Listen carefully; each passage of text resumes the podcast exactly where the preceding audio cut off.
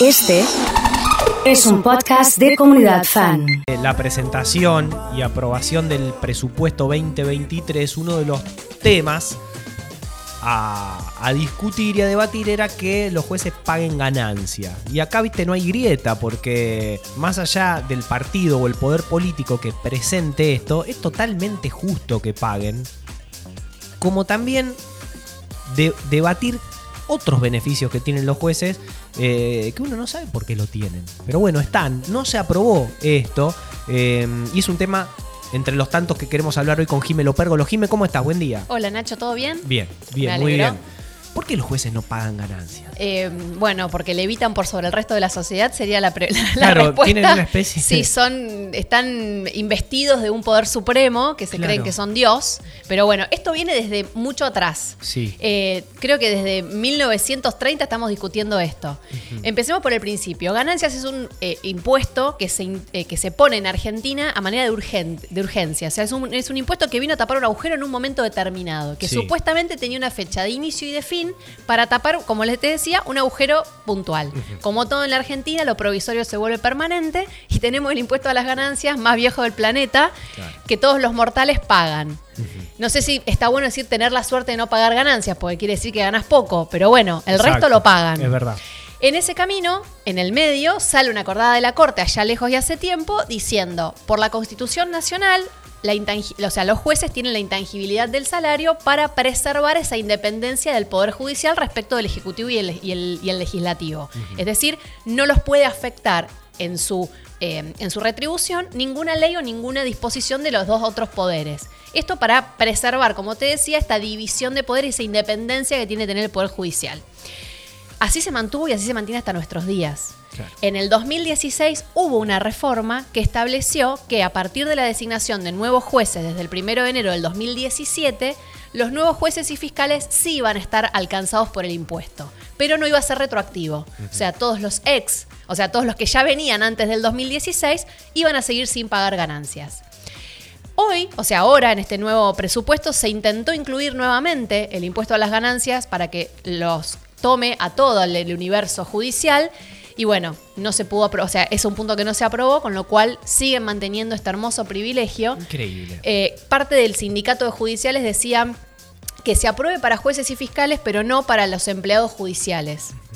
Que también es, es injusto, porque hoy un director de colegio que hace horas extras y que llega al piso de ganancias, paga ganancias, y, Y no sí. deja de ser una persona que está dentro de un gremio que está bastante mal, mal- maltratado eh, a, a nivel retribución. Entonces tampoco sería justo. Si lo pagamos, lo pagamos todos, o debería ser así. Sí, sí, sí. Bueno, mira, acá llega justamente un mensaje de Mirta. Dice como el impuesto al cheque que también era provisorio. Claro, Exacto. Un montón de impuestos llegaron por una situación puntual. No creo que no hay en la historia. Habría que buscar algún impuesto que haya llegado por un por una situación puntual y que se haya lo hayan sacado y hayan cumplido, Sí. ¿Te acor- ah, la oblea docente, ¿te acordás? ¿no? La uy, la oleada docente. La oblea- bueno, ahí volvemos. Los únicos que, que les ponen y le sacan es a los A docentes. totalmente. El resto- Me acuerdo de la oleada docente allá por el año 96. Sí, me, lo, me 97. acuerdo de mi papá quejándose. De la Pero oblea mi mamá docente. era docente, entonces en mi casa teníamos ahí el cielo y el infierno. Ahí estaba la grieta. Sí, la grieta. Claro, es verdad. Pero sí.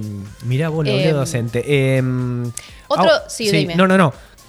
¿Qué se argumenta desde aquellos sectores que votaron en contra justamente de que los jueces paguen impuestos a las ganancias, no? Yo creo que se amparan en esto de que hay que mantener o sostener esta eh, independencia del Poder Judicial que no puede ver afectado su salario por disposiciones de los otros dos poderes, viéndolo de una manera de mantener, eh, o sea, que, que no sea, que no los puedan perjudicar con otras medidas. Lo que pasa que del otro lado de la biblioteca lo que dicen es, se podría considerar que se los perjudica con disposiciones excepcionales cuando esas disposiciones solo afectasen al Poder Judicial. Claro. Pero en este caso, el resto de los mortales pagan impuesto a las ganancias. Sí. Con lo cual sería igualarlos a la sociedad. Habría que bajarlos del pedestal. No Exactamente. les vendría mal. Emma. Eh, no se me había ocurrido esta, esta historia de los tres poderes y de la independencia. Pensé que era por los derechos adquiridos de los trabajadores Sí. que no se podían retroceder o no se podía ir para atrás. Venía- pensé que venía por este lado. Y te quería consultar a la par de esto si diputados, senadores,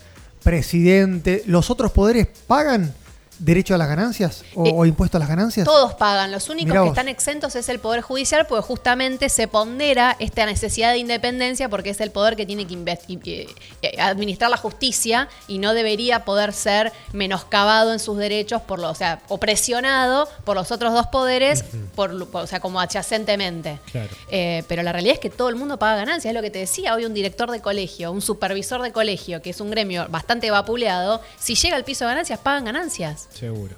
Entonces, no es justo, pero bajo ningún punto de vista. Y hubo mucha crítica sobre el impuesto a las ganancias, Sí. porque en un principio había surgido para aquellas personas que vendían productos o que recibían, y ahora es un impuesto al sueldo Sí, no, o al salario, más que a una ganancia que tengas en pos de alguna venta o de algún comercio. Exacto, el impuesto a las ganancias eh, aplica a todo ingreso normal y habitual que vos tengas. Por eso incluso toma las jubilaciones.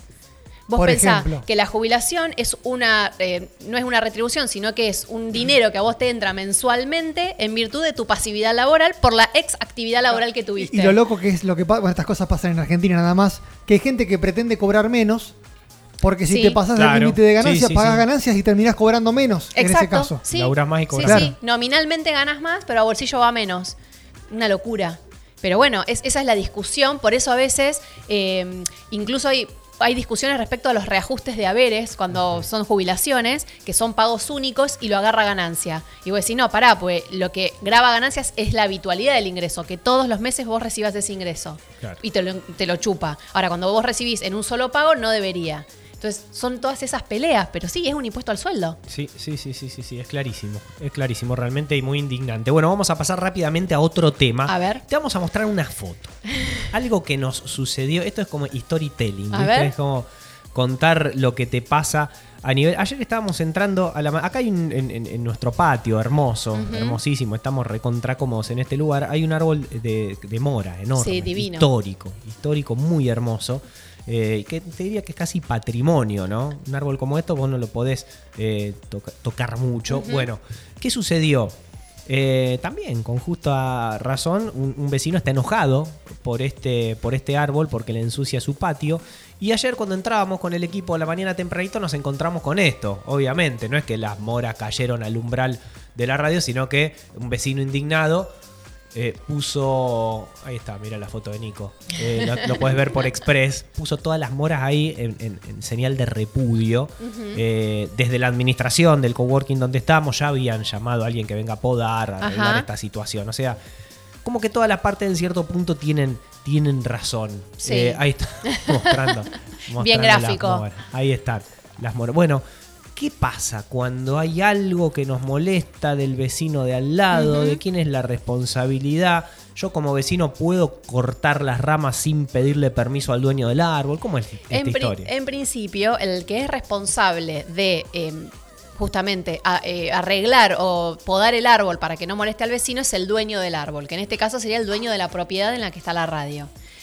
Pero después, por acuerdo de partes, se pueden llegar a distintas salidas. Por ejemplo, que el señor habilite a que el vecino llame a alguien, pode y devolverle la plata. Lo que le cueste eso, devolverle el dinero.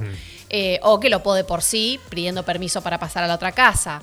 O, bueno, en el caso ustedes están en el medio, porque ustedes no son los propietarios del inmueble. Claro. Con lo cual, Claro, exacto. eh, que quedarías ahí en el medio del sándwich. Porque tendrías la responsabilidad de ocuparte de las moras que ensucian, son divinas, pero ensucian. eh, pero por otro lado, no sos el dueño del árbol. Técnicamente no sos el dueño del árbol.